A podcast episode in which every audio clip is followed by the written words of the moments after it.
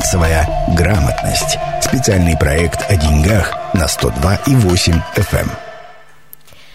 Добрый день, в эфире программа «Без обеда» в студии Елена Васютина. Сегодня в рамках программы «Без обеда» стартует новая рубрика «Финансовая грамотность». У меня в гостях руководитель регионального центра финансовой грамотности Сергей Дмитриевич Красноусов. Сергей Дмитриевич, здравствуйте. Добрый день. 219 11 10, работает телефон прямого эфира. Если есть вопросы к моему гостю, звоните 219 11 10. Но я уже сказала, что программа первая, поэтому она будет такая такая вводная. Поговорим о финансовой грамотности, что это вообще такое, ну и об основных аспектах, без которых э, ну, нельзя представить финансово грамотного человека. Сергей Дмитриевич, расскажите, что такое финансовая грамотность и какую динамику вы прослеживаете? Красноярцы становятся более финанс... Э, грамотными в финансовом плане или все-таки нет? Когда мы говорим про финансовую грамотность, нас прежде всего интересует разумное финансовое решение. Когда мы говорим про разумное финансовое решение, что это значит? Это значит, как я использую свое имущество, как я сохраняю свое имущество и как я приумножаю это имущество. Вот три краеугольных камня любой финансовой грамотности, они потом дополняются. Что касается жителей в целом Российской Федерации, то у нас есть у жителей ощущение, что у них высокий уровень финансовой грамотности. И мы видим это. То есть они говорят, да, финансовая грамотность у нас высокая. Ну, проходили исследования, я вот читала федеральные СМИ, РБК, например, пишет, что за последние 10 лет ощущение россиян, что они стали более финансово грамотными, выросло в три раза. Если раньше их было около 20% людей, которые считали себя финансово грамотными, сейчас уже почти 60%. Но это именно те люди, которые так себя оценивают. Российская Федерация делает гигантские усилия, связанные с финансовой грамотностью, и Красноярский край в частности. Но, когда мы говорим про гражданина, вот наши радиослушатели, ответьте себе на первый контрольный вопрос, да, финансовая грамотность человека. Ведете ли вы свой бюджет? Неважно как, на листочке, в Excel-приложении, в телефонах, как-то. Если вы ответили, что да, уже хорошо, потому что в 2020 году добрая часть не вели то есть э, записываете ли вы, сколько заработали, сколько потратили? Сколько заработали, потратили, сколько сохранили, сколько инвестировали? Я честно могу сказать, я не записываю, я не веду такой учет. Но, а, например, в приложении банка у меня есть такая диаграмма, где, где уже автоматически расписывается, сколько денег я куда потратила. Там э, медицина, одежда, э, образование, ну вот продукты, разные категории. Ну, я втор... иногда захожу, смотрю. Второй шаг как раз не иногда захожу, а смотрю, чтобы можно было планировать, потому что это второй этап, когда вы понимаете, что у вас есть, дальше что с этим делать. Планирование – это второй момент очень важный. Примем звонок 219 11 10, телефон прямого эфира. Говорим сегодня про финансовую грамотность. Здравствуйте, как вас зовут? А, добрый день, звать Алексей меня. Хотел вопрос вашему специалисту задать. А, по финансовой грамотности у меня все хорошо, то есть я бюджет свой очень хорошо э, регулирую, хотя у меня у самого кредит очень большой. А, вопрос второй, ну, вот такой. А, у меня теща бывшая, можно сказать бывшая, потому что а, жену похоронил я. А, она, то есть, живет в моем доме, то есть а, в загороде. Набрала кредитов там а, в трех банках. И, а у нее пенсия всего лишь 13 тысяч. И теперь она практически не платит. Чем это ей грозит и как будет рассматриваться а, имущество, будет оно арестовано или нет? Спасибо большое за вопрос. Здесь вопрос э, больше правового характера, но мы, так как в радиопередаче, то коротко, да, когда речь идет про кредиты, кредиты необходимо выплачивать, это первое правило. Второе правило, если вы не можете выплачивать кредит, вы идете к банку и общаетесь с банком, то есть прятаться от банка нельзя. Это прям рекомендация номер два. И, рекомен... и сюжет номер три а, только своим имуществом отвечает должник по обязательствам, если вы не были поручителем, там есть свои тонкости. Но здесь прежде всего мы говорим про имущество. Если гражданин не может свои обязательства выполнять, то есть процедура банкротства физических лиц, к ней можно прибегнуть, но она тоже непростая. Но все-таки с банком стоит договориться, а не прятаться от него в этом случае. Всегда, когда мы говорим про кредитор, будь то банк, микрофинансовая организация, да даже другой человек, идите навстречу, обсуждайте, потому что всегда варианты есть. Э, они могут вам нравиться, могут не нравиться, но не есть. Но вот Алексей сказал, что у него, э, что он считает себя финансовым, финансово грамотным, и у него очень большой кредит. Вот кредит, он дисциплинирует э, клиентов или все-таки это кого как? Кого как? Потому что кредиты, они дисциплинируют в какой части? Гражданин знает, сколько он должен к определенному периоду времени средств передать. И очень важно, знаете ли вы про этот кредит все. Если вы про него знаете все, его ставку, можно ли его рефинансировать, есть ли какие-то сюжеты э, имущественного вычета, то есть вы берете ипотечный кредит и получаете налоговый вычет. Если вы все это знаете и вам понятен этот кредит, вы финансово грамотны. А, Сергей Дмитриевич, сказали мы в начале программы, что количество тех, кто ощущает себя финансово грамотным, увеличивается, а вообще реально финансово грамотных э, людей становится больше или их процент не меняется? Их становится больше, потому что информационное поле огромное. То есть мы можем говорить о том, что вообще все есть если вы хотите заниматься финансовой грамотностью. И, к сожалению, 2020 год заставил людей быть финансово грамотными.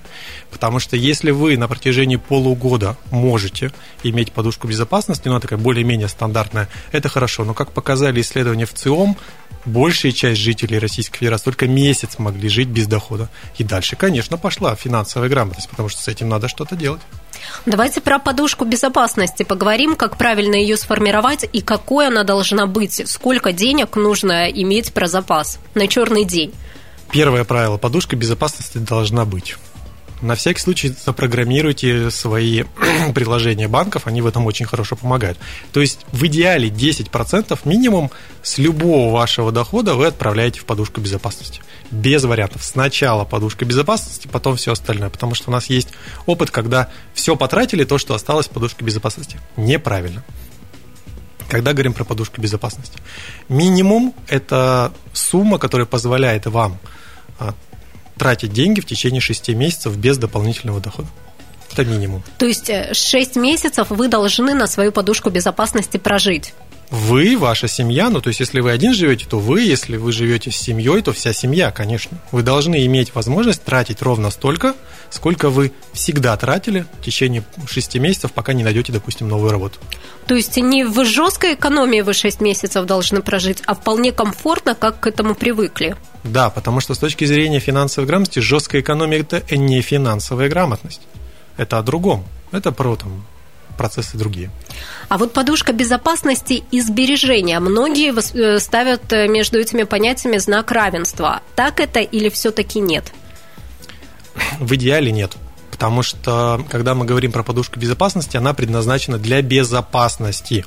А дальше уже сюжеты инвестирования. То есть, по сути дела, инвестируем то, что а, можем потерять. 219 11 10, телефон прямого эфира. Если есть вопросы по поводу финансовой грамотности, звоните 219 11 10. Сегодня в рамках э, программы «Без обеда» выходит новый проект «Финансовая грамотность». То есть э, сбережения и инвестиции мы можем примерно приравнять, я правильно понимаю? Нет. В, чем, в чем тогда разница?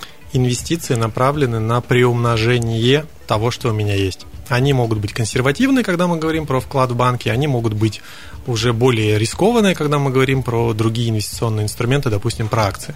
И инвестируем мы всегда тем, что не связано с подушкой безопасности, потому что когда вы вложите, условно говоря, там 600 тысяч рублей в акции, а на следующий день эти акции будут 10, вам есть не на что будет. То есть мы должны инвестировать те деньги, с которыми, ну, в случае чего можем легко расстаться, и это никак не скажется на нашем финансовом состоянии. Да, два правила. Первое. Инвестируем свои деньги. То есть не надо брать кредиты, потому что это ну, рискованная история. Ну как, в классике не надо. Второй момент, да. То есть у вас должна быть подушка безопасности. Нет подушки безопасности, не надо инвестировать. Угу. То есть это важный момент. Сначала отложите на черный день потом уже задумывайтесь об инвестициях. Да, потому что инвестиции – это всегда риск. Получится, не получится. Инвестиции должны быть регулярными. Если вот на подушку безопасности мы каждый месяц в идеале должны 10% дохода откладывать. Правильно? Да. Инвестиции тоже нужно каждый месяц пополнять или можно раз инвестировать и ждать доход? Но в идеале мы говорим о том, что это должны быть регулярные действия, чтобы вы привыкли к этим действиям, чтобы вы понимали те процедуры, которые есть, конечно, регулярно. Вообще, э, тоже федеральные СМИ писали, что в пандемию количество инвесторов выросло в разы просто до невероятных, э, невероятное количество людей стали инвесторами, там миллионы просто. Они действительно инвесторы или вот просто себя считают э, инвесторами и могут легко потерять эти деньги? Нужно ли учиться инвестированию и где учиться этому? Когда мы говорим про инвестирование, инвестированию точно надо учиться. У нас есть две категории инвесторов, квалифицированные и неквалифицированные. Чтобы стать квалифицированным инвестором, нужно еще отдельный тест пройти – а, собственно, у того брокера, с которым вы работаете, только тогда он может принять решение, что вы можете высокорискованные инструменты использовать. Почему такое большое количество людей стали инвесторами? И, и вы задумайтесь каждый раз, когда вам говорят, что он инвестор, надо спросить э, результаты этого инвестирования. Почему? Потому что, чтобы стать инвестором, что нужно сделать? Вы берете, открываете приложение банка, нажимаете кнопку. Если это рабочий день, через 10 минут вы инвестор. То есть скачал приложение банка в телефон, да, и я уже да, инвестор, да, покупаю, инвестор, там, да. покупаю акции Coca-Cola, еще каких-то известных брендов, и вроде как вот там вот чуть-чуть заработал даже. Если заработал. Там может просто быть сюжет оборотов. То есть вы так много акций покупаете, но пока еще ничего не заработали. То есть, ну, вот этот человек инвестором все-таки, ну, реально не может себя считать. Хотя считать считает. он себя может. Может. Только сюжет относительно того, что инвестиции должны приносить э, доход. Если они не приносят доход, то это немного о другом. Ну и все-таки инвестиции это долгосрочная вещь такая. Нельзя инвестировать э, деньги, например, на месяц или на полгода. Все зависит от э, того, готовы ли вы на риски. То есть есть продукты, когда вы инвестируете буквально на день. Вот когда мы говорим про динамику ценных бумаг, есть продукты, когда вы должны 10 тысяч долларов положить, и там прелесть ровно в том, что за счет вот этой динамики вы получите доход. Но это высокорискованно. И нужно в этом очень хорошо конечно, разбираться. Конечно. 219 11 10, телефон прямого эфира. Говорим сегодня про финансовую грамотность. Здравствуйте, как вас зовут? Здравствуйте, меня зовут Наталья. Наталья, слушаем вас. Э, я хотела бы вот э, задать вопрос э, по поводу того, что вот вы говорите, что обязательно быть финансово грамотными, а тут еще такой вопрос, что как, какие стратегии были именно в семье? То есть, вот, допустим, есть стратегия банкротства, есть, это, это, это получается люди, которые живут, можно сказать, за кредитный счет, то есть тратят больше, чем зарабатывают. И стратегия бедности, то есть э, как, как вот быть, э, как перестроить свое мышление, э, допустим, если все как бы жили стратегию бедности, так скажем, вот в семье. Спасибо большое, Наталья, за вопрос. Ну, я, если правильно поняла, например, в 90-х мы все воспитывались, там уж о какой финансовой грамотности не шла, никак, никакой речи не шло об этом, потому что деньги элементарно не платили. И вот в таких условиях дети, которые сейчас стали уже взрослыми людьми, формируют свои семьи, вот они выросли в таких условиях. Что им делать? Первое, что нужно делать, если мы говорим про семью, это начинать обсуждать с детьми финансовую грамотность. Смотрите мультики по финансовой грамотности, их огромное количество. Комиксы и прочее, прочее. Почему? Потому что именно ребенок начнет вам задавать те вопросы, которые вас выведут к финансовой грамотности. То есть ребенок, а самому-то как перестроиться? Если родители не научили, если в семье вот там... Но здесь как с тренажерным залом. В этом плане у вас должна быть мотивация. И, к сожалению, у доброй части населения Российской Федерации такой мотивацией была история коронавируса. То есть голод мотивирует к финансовой грамотности, к сожалению. Наличие кредита мотивирует к финансовой грамотности. И всегда должна быть какая-то цель. Вы не можете становиться финансово грамотным, если у вас никакой цели нет. Допустим, вы поставьте цель, чтобы у меня была подушка безопасности, чтобы я в течение 6 месяцев мог таким образом жить. И не надо проблематизировать ее, просто скажите, что я в 6, 6 месяцев должен такое, такую подушку безопасности иметь. Все, вот с этого начните. Еще один звонок принимаем. Здравствуйте, как вас зовут? Здравствуйте, меня зовут Инна, и мне бы хотелось, а, конечно, небольшой совет радиослушателям дать, что если... А, а первое, а, сейчас формулирую, подождите. Э, живите по средствам. Рассчитывайте, как говорил мой дедушка, на три кучки. Первое, на то, что у вас лежит кукусечка ваша, да, что вот НЗ, как вы говорите правильно, вас, на то, что если рис, не могу сказать правильно, извините, что вот именно на эти деньги ты должен э, будешь, э, а можешь располагать, живя 6 месяцев, допустим, если что-то случилось, да.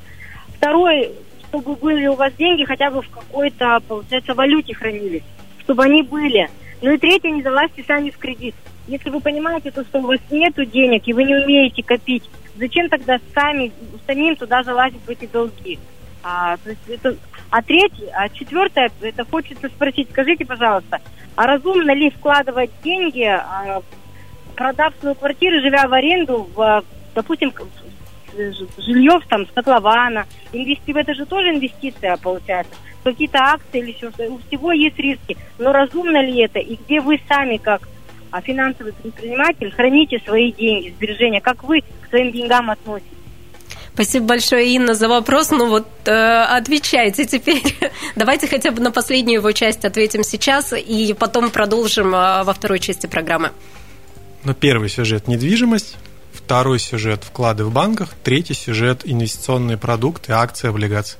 Вот э, как распоряжается своими сбережениями руководитель регионального центра финансовой грамотности. Сейчас ненадолго прервемся на рекламу, затем снова вернемся в эфир. Возвращаемся в эфир в студии Елена Васютина. Сегодня в рамках программы «Без обеда» стартует э, новый проект «Финансовая грамотность». Говорим об этом с кандидатом юридических наук, руководителем регионального центра финансовой грамотности Сергеем Дмитриевичем Красноусовым.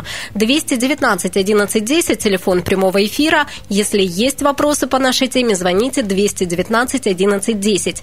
Ну вот в первой части программы Инна дала советы своего дедушки. Вот ее все-таки в семье научили, да, как быть э, да. финансово грамотной. Как э, вы вот с точки зрения профессионала оцениваете те рекомендации, которые дала э, Инна? Это иметь НЗ, неприкосновенный запас, подушку безопасности, вкладывать часть денег в валюту и не брать кредиты как э, с точки зрения специалиста, Но правильно по, это по, или нет? По сути дела, она дала комментарий к тому, что мы обсуждали, потому что это три золотых правила, но когда мы говорим про кредиты, понимаете, мы не можем сегодня говорить в сегодняшней экономической ситуации, чтобы кредиты не брали. Хотя идеальная ситуация финансовой грамотности, конечно, без кредита. Ну, я бы вот э, как э, обладатель, э, как человек, который погасил уже две ипотеки, могу сказать, что без этого я точно бы не смогла, например, накопить на жилье. И поэтому Правильно. я к ипотеке отношусь положительно, но да. некоторые воспринимают как кабалу ее. Ну, потому что есть классика жанра когда мы не берем заемные средства, а есть ситуации экономических э, отношений, если вы можете использовать этот инструмент, используйте. Это как автомобиль. Если вы хотите управлять автомобилем, вы управляете. Если вы не хотите, не управляйте, потому что много может быть негативных последствий. Ну, то есть, главное, риски оцениваете. А, э, сколько может быть платеж по кредиту, по ипотеке от семейного бюджета? Сколько он должен, не, не более какой суммы он должен забирать? Не более 30% от тех расходов, которые у вас есть. Если больше 30%, задумайтесь. То есть, если у вас платеж по ипотеке 30 тысяч выходит, ну, вы должны тогда, наверное, 90-100 получать как минимум. Да. Лучше 110, чтобы подушка безопасности формировалась. Принимаем звонок 219 11 10. Здравствуйте, как вас зовут? Здравствуйте, меня зовут Яков. Яков, слушаем вас. Я хотел бы спросить у вас, вот сейчас много мошенников, как безопасно, где найти брокеров, если я вдруг решил стать инвестором? Спасибо за вопрос. Понятен он? Здесь, когда мы он говорим очевиден. с вами про э, все отношения, которые связаны с финансовой сферой, брокеров, первое, э, лицензируемая деятельность, поэтому находите перечень на сайте Центрального банка брокерских э, компаний. Первый сюжет. Второй сюжет. Если мы говорим про брокеров и про разного рода фирм, на сайте Центрального банка есть целый реестр. И вчера одна из компаний публиковала реестр как раз сомнительных организаций, которые скрываются за брокерскими, но есть признаки пирамид. И третий сюжет, а, здесь можно говорить об ориентации на крупных игроков. То есть почти все банки, а, которые мы говорим, из ведущей десятки, да, а, государственно-образующих, системообразующих банков занимаются брокерской деятельностью. То есть в выборе брокера тоже нужно быть очень осторожным. Конечно, потому что брокер, по сути дела, это тот, кто за счет управления вашими активами, ну, в идеале, тоже получает определенный доход. То есть это когда ты готов инвестировать, но не очень понимаешь, как это делать, ты нанимаешь специалиста, который вот будет твоим финансовым управляющим. Это брокерские услуги, действительно, не выглядят так, но для того, чтобы вообще торговать акциями, покупать их и продавать, вы должны соответствующий брокерский договор заключить. То есть вы не можете, как физическое лицо, сами покупать и продавать акции. Вы это всегда опосредованно делаете через профессионала, через брокера. И брокер берет за каждую из операций соответствующий процент – Правда, что сейчас э, люди будут сдавать такой определенный экзамен, чтобы начать инвестирование? Ну, про начать нет. Про использование сложных инструментов, да. Приним... И они уже сдают, ну, собственно, это уже реальность. Ну, и это хорошо, на ваш взгляд? Конечно, Мне тоже конечно, конечно. Принимаем еще один э, звонок. Здравствуйте, как вас зовут? Добрый день. Меня зовут Фрида Николаевна. Мне довольно много лет. Прожили мы в такую жизнь, на такие копейки – и жили. Если нет своей грамотности, нет в семье и идет от родителей, родители не умели, как себя, как деньги беречь, как делать, как распределить, то такого никто, нас никто не учил. Но мы жили. Спасибо вам большое. Спасибо вам большое. Ну, действительно, э, финансовая грамотность и семья, семья тоже имеет э, большое влияние на воспитание финансово грамотного человека. А, Сергей Дмитриевич, давайте расскажем, как все-таки воспитывать своих детей финансово грамотными? Что мы должны сделать и с какого возраста уже нужно об этом задумываться? Финансовую грамотность мы воспитываем с трех лет – Первое действие. То есть вы должны ответить на вопрос, есть ли у вашего ребенка границы. Раз. Второе. Вы должны ответить на вопрос, как вы ведете себя в ситуации, когда у ребенка берут игрушку. Если вы говорите, что ты жадина, задумайтесь, почему он должен отдавать свою игрушку. И вот эти границы, они формируют мое, потому что сюжет про финансовую грамотность появляется только когда есть мое, когда я различаю мое и чужое. А второй аспект, который мы видим, это 6 лет. То есть в 6 лет вы должны э, предоставлять ребенку настоящие карманные расходы. Что значит настоящие? Вы выделяете регулярно, ну там раз в месяц, сумму, которую он сам тратит самостоятельно и, возможно, обсуждает с вами. Но может и не обсуждать. Но это его деньги, и это принципиальный сюжет, потому что все проблемы финансовой грамотности возникают тогда, когда нет опыта принятия решения. Этот опыт должен начинаться с 6 лет. Что такое карманные расходы? Это, например, э, мы даем э, школьнику деньги на э, школьные обеды и на проезд в автобусе, он что-то сэкономил, это его карманные расходы или нет?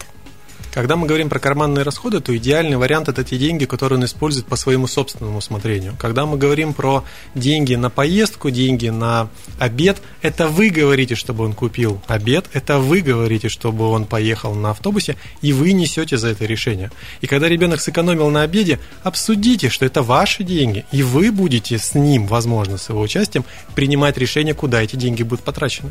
Так, это то есть это не карманные шаг. расходы? Это не карманные расходы, это те средства, которые вы целевым образом выделяете. Ну, как в банке. Вы решили построить дом, банк вам выдал деньги на дом. Вы говорите, ну, сегодня не буду строить дом, сегодня буду строить бассейн. Банк говорит, ну, ничего себе. Поэтому поиграйте в банк. Угу. То есть э, карманные деньги ребенок может потратить на развлечения, на покупку сладостей, и мы не должны никаких претензий ему за это предъявлять. Вы можете с ним обсуждать э, эти сюжеты и формировать некоторую такую финансовую грамотность о том, как он это сделал. Но наказывать его за неправильно принятое решение, отбирать эти деньги, снижать нельзя, потому что таким образом вы формируете иждивенческое поведение. Но меры безопасности, конечно, предпринимать, чтобы он не совершал незаконные действия, не приобретал что-то незаконное. Дайте ему возможность принять решение. Нужно ли учить ребенка копить деньги? маленького ребенка, например, потому что и у меня много знакомых, и сама я тоже такую методику использовала, когда мы по копеечке складывали в бутылку, а, копили эти деньги на игрушку, а потом ребенок пришел и ну, выбрал себе игрушку и в магазине рассчитался вот этой мелочью. Правильно это или нет? Сберегать необходимо учить. Это раз.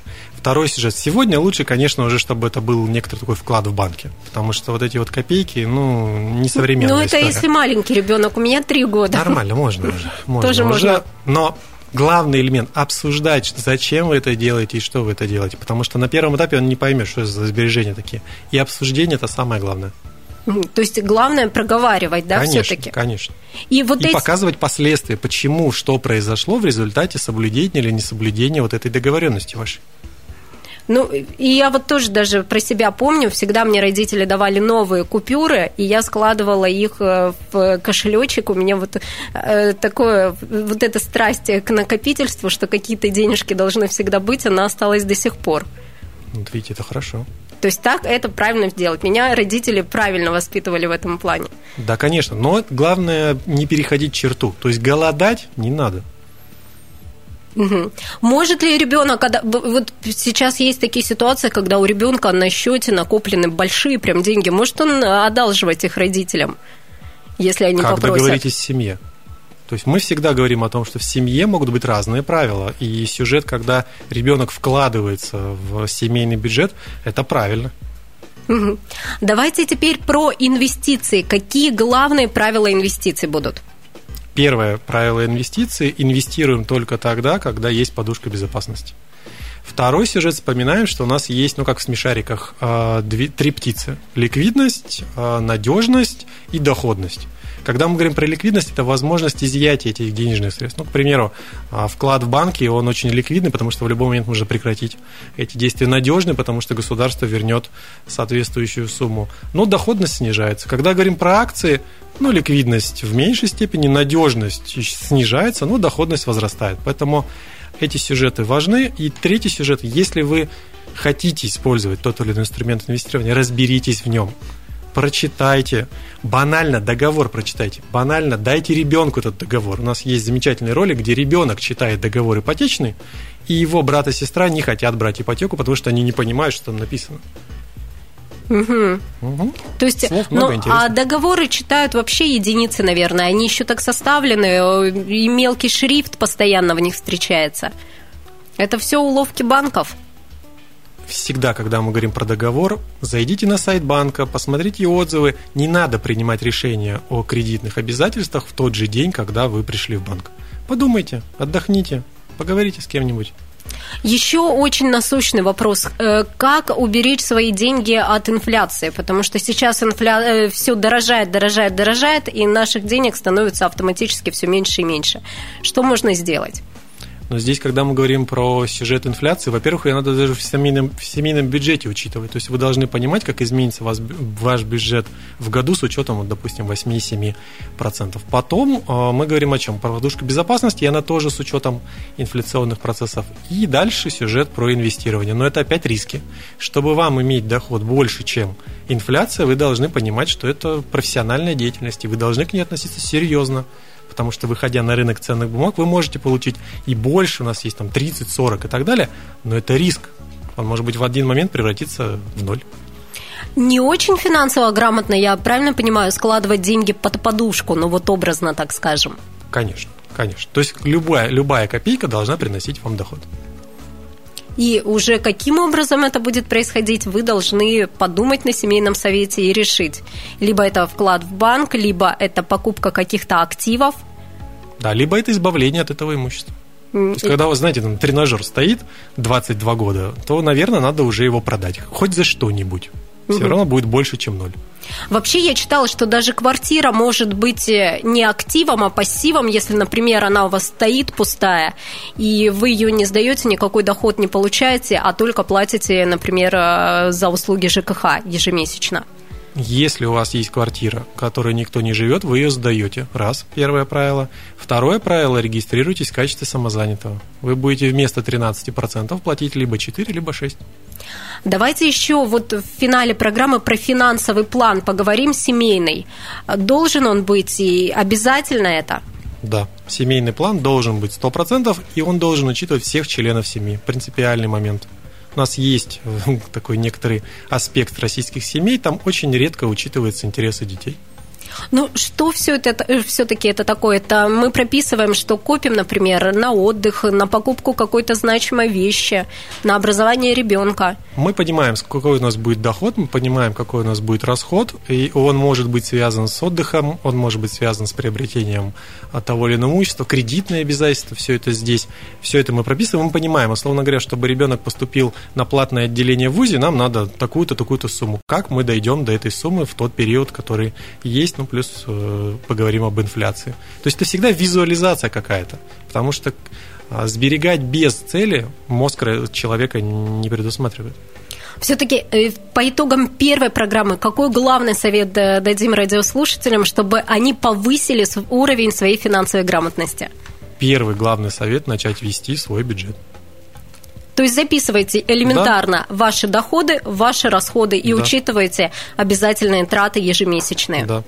Спасибо вам большое. Сегодня с руководителем регионального центра финансовой грамотности Сергеем Дмитриевичем Красноусовым говорили о финансовой грамотности населения. Совсем скоро эта программа будет опубликована на сайте 128.fm. Эм.